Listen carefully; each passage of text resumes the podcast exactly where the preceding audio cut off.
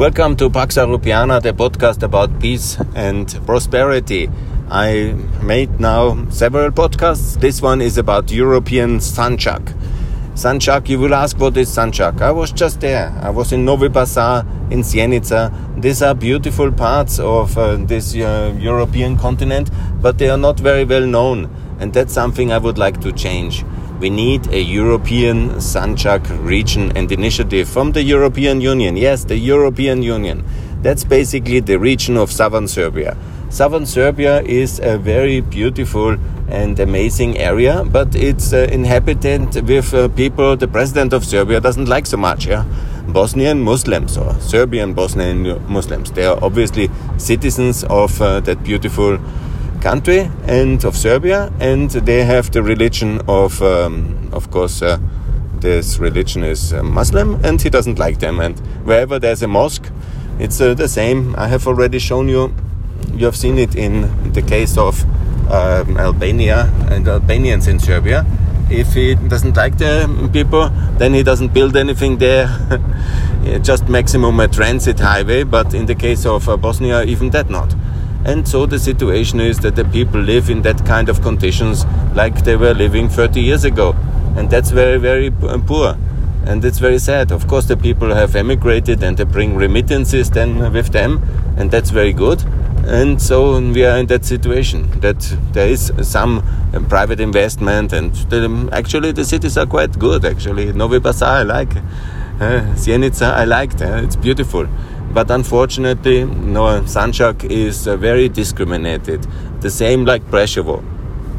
That's why I went uh, to uh, these beautiful places and I made uh, this beautiful podcast. On my audio uh, podcast, I will just make one for each and I have made already.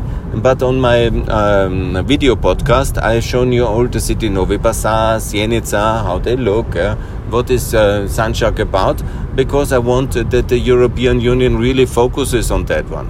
It is not possible that we leave the people in poverty and that Serbia claims to want to join the European Union and be the superstar of EU reforms in whatever kind of uh, technical requirements. That might be true, yeah, in some aspects.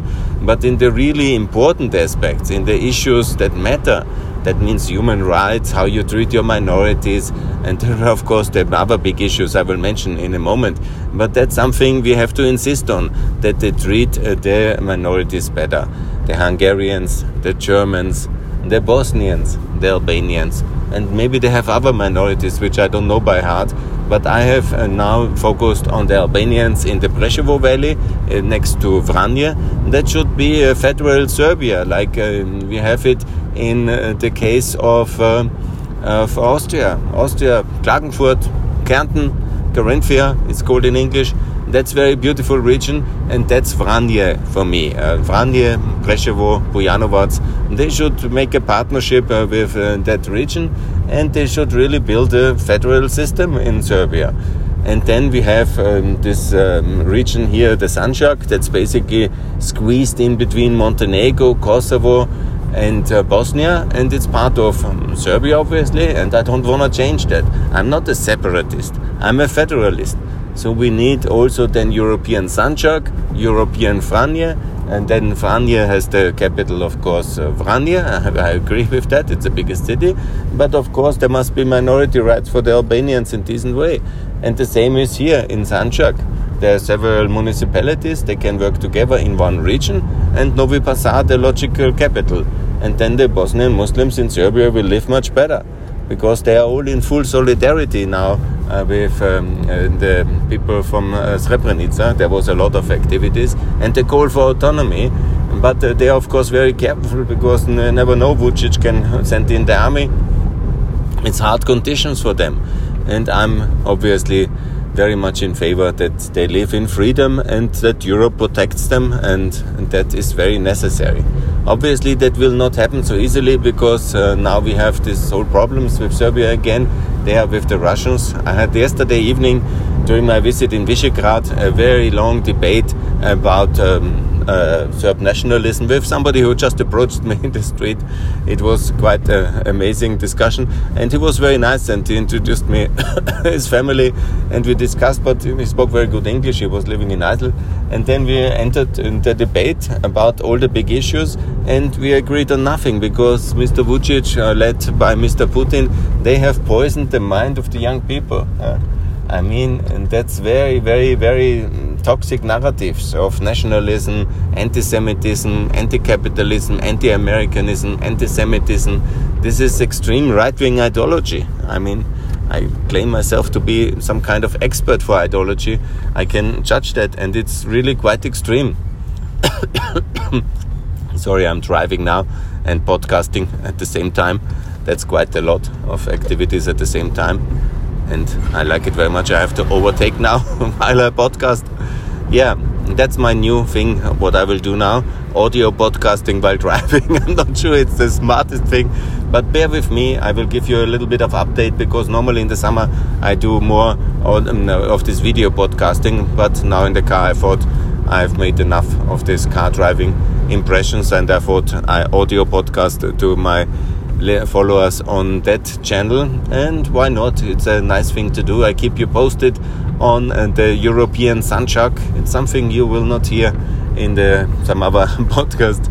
And it's nice people here living in novi pazar sjenica in the south of serbia squeezed in a bit between these uh, three countries uh, bosnia kosovo and montenegro new countries and in, neglected by serbia and they were always the land bridge. And The Sanjak, uh, you have to understand, as the land bridge between Ottoman Bosnia and Ottoman Kosovo.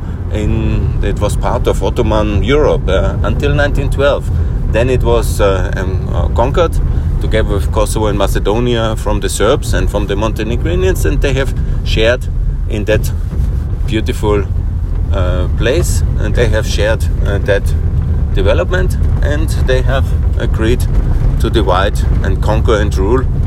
And I'm on a very bad road now. I have somehow made a Google Map mistake and I went the shortest way, but it turned out to be a dirt road.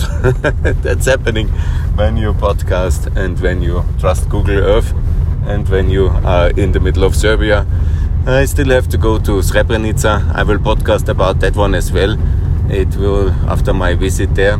I've been already to Gorazde before in Bosnia because main visit is of course my visit uh, to um, I was now in Kosovo, Macedonia, and then in Albania, and then in Montenegro.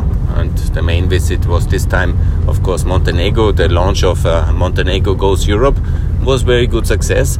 But afterwards, we went uh, to um, Bosnia. I was in Sarajevo a day, made a lot of podcasts and tweets on Bosnia and I have taken on a lot of new followers uh, from uh, Montenegro and Bosnia and some of um, Serbia, I guess.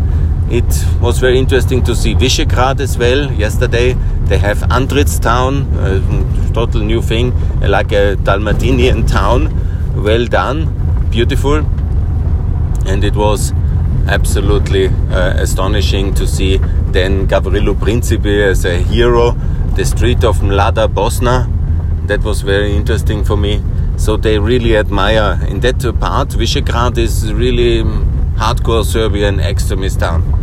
I decided not to stay a second night because, you know, when I'm already so well recognizable face in Sarajevo, they recognized me on the street and they invited me for coffee. One of the uh, Bosnian uh, Muslim representative, and in uh, the hotel Visegrad, they invited me for coffee and rakia, but we agreed on uh, basically nothing. So I thought maybe not a second night, and I have now booked in Srebrenica for tonight, and that's my plan to go there whenever my route, my choose or my poor choosing of the routing. There must be some better way between Novi Pazar and Belgrade. Maybe very much in the east. I didn't know how to do that and the problem is I'm lobbying since now two years to build a highway. Bit, uh, no, yeah, 15 years honestly. Since 2006, I said we should do a highway between Sarajevo and between uh, Pristina. And the conditions of the highway The roads are very demanding, to say the least. The road to Ivanjica is a real big crisis. They're doing something, you know. I don't say that uh, Vucic is doing nothing for south, but very little. When you see the driving conditions in uh, Pristina are already amazing, super highways, and that's amazing. And here the conditions are really heartbreaking poor in the south of Serbia and in both sides. I've now been in the eastern part of south eastern Serbia, and that's basically towards Bulgaria. This area, like Van, Vranje, between Macedonia, Kosovo, and in Serbia and Bulgaria. That's the part uh, in southeastern Serbia, if you say.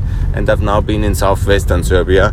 And that's basically here, and the road to nowhere.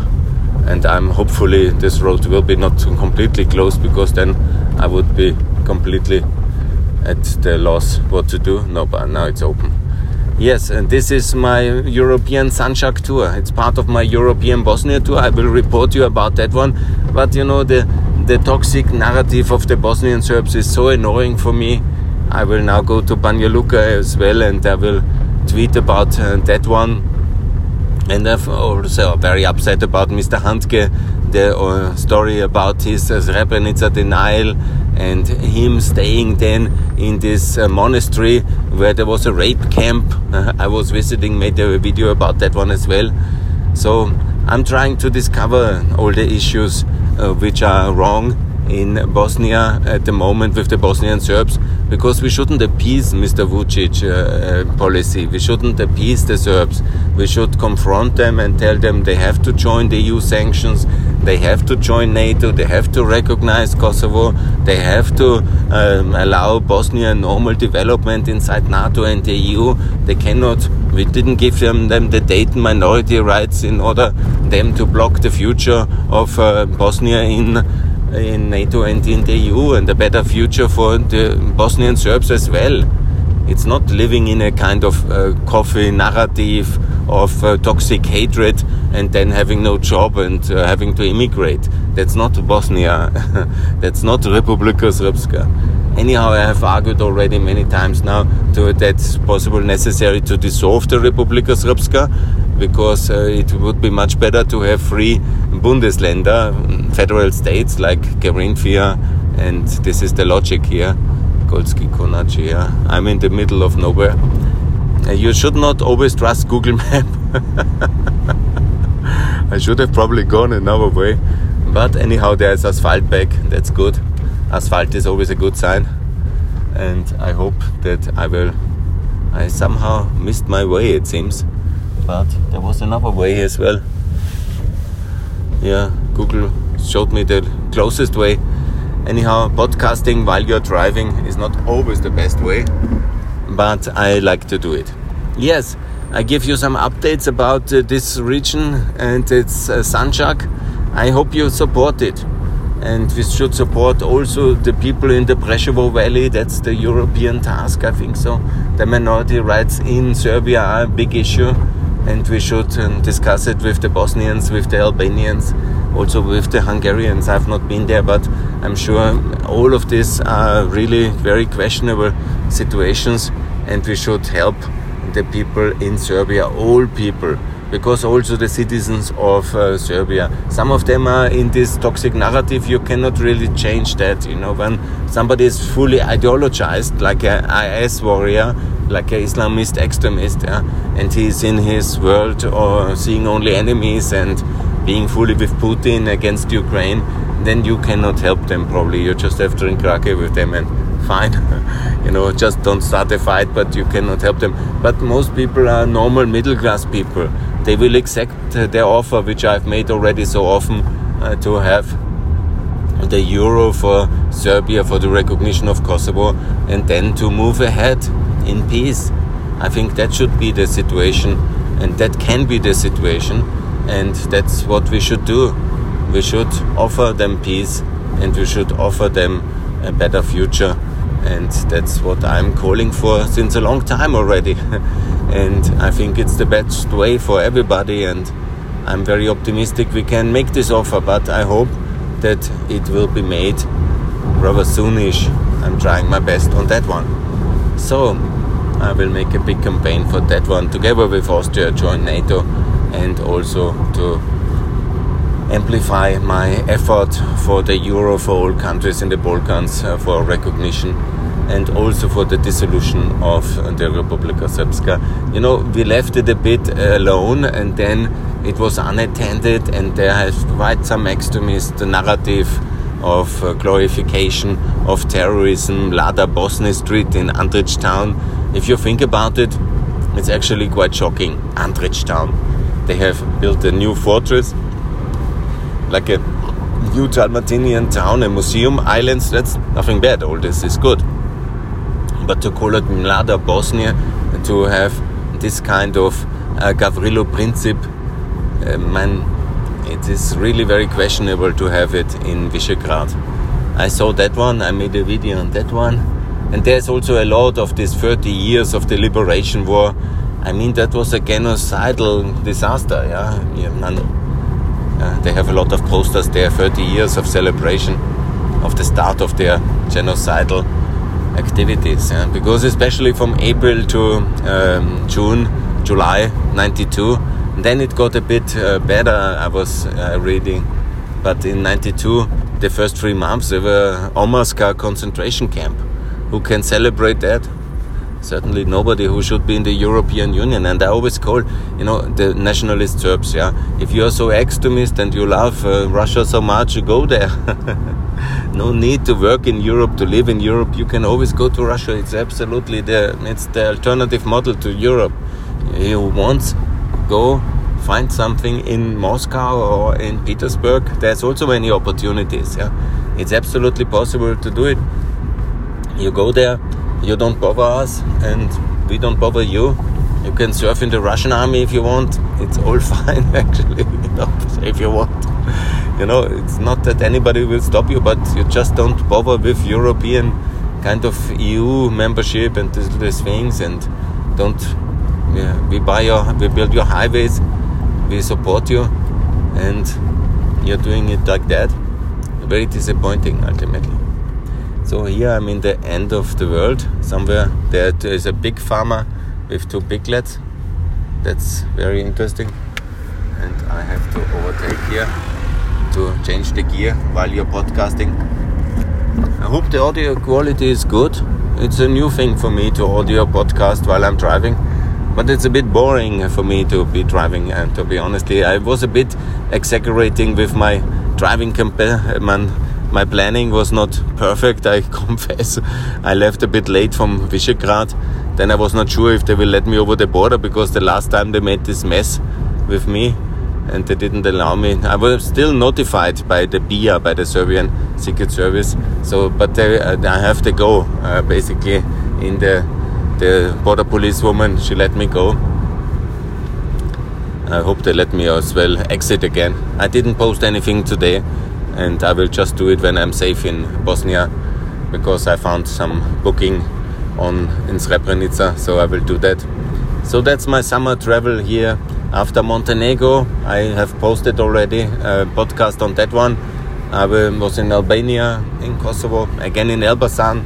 So many things to do and to improve the life of the people uh, by EU and NATO accession. That's the answer.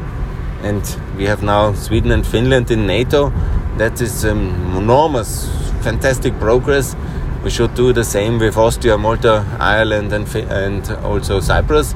So we are all then the EU to join NATO, and then to make sure also for the NATO allies from the Balkans, the free Albania and Montenegro, and also North Macedonia to be very fast in in the EU because um, Russia obviously they're trying to uh, somehow sue descent and create crisis by crisis.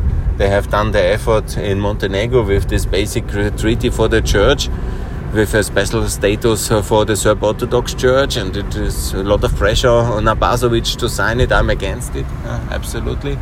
And uh, they are doing the big mess in Bulgaria, Macedonia, because they have the power over several electors in Bulgaria. The president is a Russian asset. This um, I have forgotten this man from this uh, from this extremist party, the Vimera party. It's a nationalist party on the Russian payroll, and then also this Trifunovic, yeah, exactly, that's his name from this uh, TV star. There is this people kind of party, they're all pro-Russian, and then also Boris Borisov, he's EPP, but he's definitely, uh, and that's another big problem. And then they have done this crisis, and then of course uh, in Macedonia on the other side of the nationalist, of the Macedonian nationalist, they make and the Russians exploit these tensions, and they wanna destabilize Macedonia, and then you have uh, the always the potential in Albania for destabilization, the fight between Basha and Berisha, total crisis, and yeah we are in this absolute mess. And only EU membership can help here. To keep the people out is bringing no result. To delay brings no result. We have faster membership is the only stability anchor next to NATO. So the biggest security issues we have solved there. But the internal politics, of course, are toxic still in all three countries, and we need EU membership and a clear perspective. The best would be 2024 for all four countries, three countries and then of course NATO membership for Bosnia and for uh, Kosovo. And then Serbia is under immense pressure to understand what to do. They will be isolated, alone at home, no euro, no EU, no Kosovo, no, and of course no Kosovo. it was funny because in the EU Parliament they have now done very clear mutual recognition as the aim of the dialogue. That was very good. Bravo, Lukas Mandl. And then uh, Vucic said, no, no, never. we see he can be alone at home and it's not so good here you know. But we have to when we isolate them of course and we should yeah because they are self-isolating them. Basically we are not isolating them but they are self-isolating. Then we should make sure that we do a lot for the people from uh, Bosnia the Bosnians and the Albanians because they shouldn't be the victims. So we have to do double effort to do something uh, for European Sanjak and for European uh, Vranje, for Pčinja region. That's the exact name of that region in southern Serbia between Macedonia and Bulgaria and Kosovo. And the other region, the Sanjak, these are the two major municipalities, Novi Pazar and uh, Sjenica. Very beautiful, actually. I love it. It was really like alpine and beautiful. Now I'm here at this Ivanjica. Ivanjica is my next target. I'm now crossed most of the mountains of the southern Serbia. It was really a huge mountain tour. Rarely seen so many mountains, but now the sun is no longer so shining, so I make no. I made now an audio podcast. It's also something nice. I don't have so many followers here.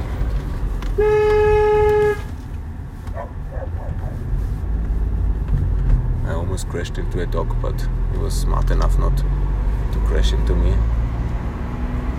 Yeah. Anyhow, it's dangerous. I was hopefully not hurting him. There's a lot of stray dogs in the Balkans. I was careful. I don't want to hurt anybody, no people, no dogs, no animals.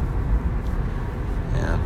Naja, it's maybe not so good to podcast and it's not consistent with my road safety activity. On the road safety, I was also active. There's now a lot in Albania improving. Well, I'm not the prime example here with my phone. But yeah, guys, that's my update for European Sanjak. I still have a long road to go, but now across the mountains of southern Serbia, I'm now rolling into Ivanjica.